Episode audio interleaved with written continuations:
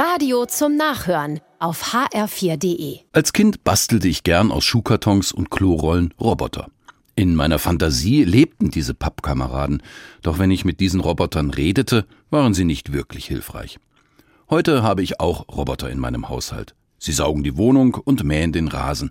Sie sind zwar völlig anders als meine damaligen Spielzeugkameraden, dafür sind sie extrem hilfreich. Eins ist ihnen mit den Kollegen der Vergangenheit gemein. Ich spreche mit ihnen. Wenn der Saugroboter morgens losgeht, begrüße ich ihn mit Guten Morgen wenn der Mähroboter sich im Garten festgefahren hat, dann spreche ich beruhigend auf ihn ein. Macht nichts, ich komme und helfe dir. Mir ist schon klar, dass diese Geräte mich nicht hören können. Ich weiß auch, dass es nur Maschinen sind, aber anderen geht es auch so.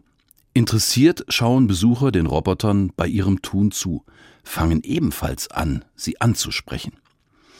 Es liegt wahrscheinlich daran, viele betrachten bewegliche Objekte gern als lebendig, obwohl sie wissen, dass das Unsinn ist. Es scheint wohl eine sehr menschliche Eigenart zu sein. Menschen können sogar Maschinen freundlich begegnen. Offenbar hat Gott mich mit dieser Fähigkeit ausgestattet. Wenn ich das schon mit Maschinen fertigbringe, um wie viel mehr sollte es mir bei meinen Mitmenschen gelingen, sogar mit denen, die vor mir in der Warteschlange im Supermarkt stehen. Sie bewegen sich nicht nur, sie können sogar sprechen können sich mit mir unterhalten, sind mit mir Geschöpfe unseres Gottes. Außerdem können sie mir antworten, sich mit mir austauschen. Dadurch erfahre ich mehr über mich und über andere.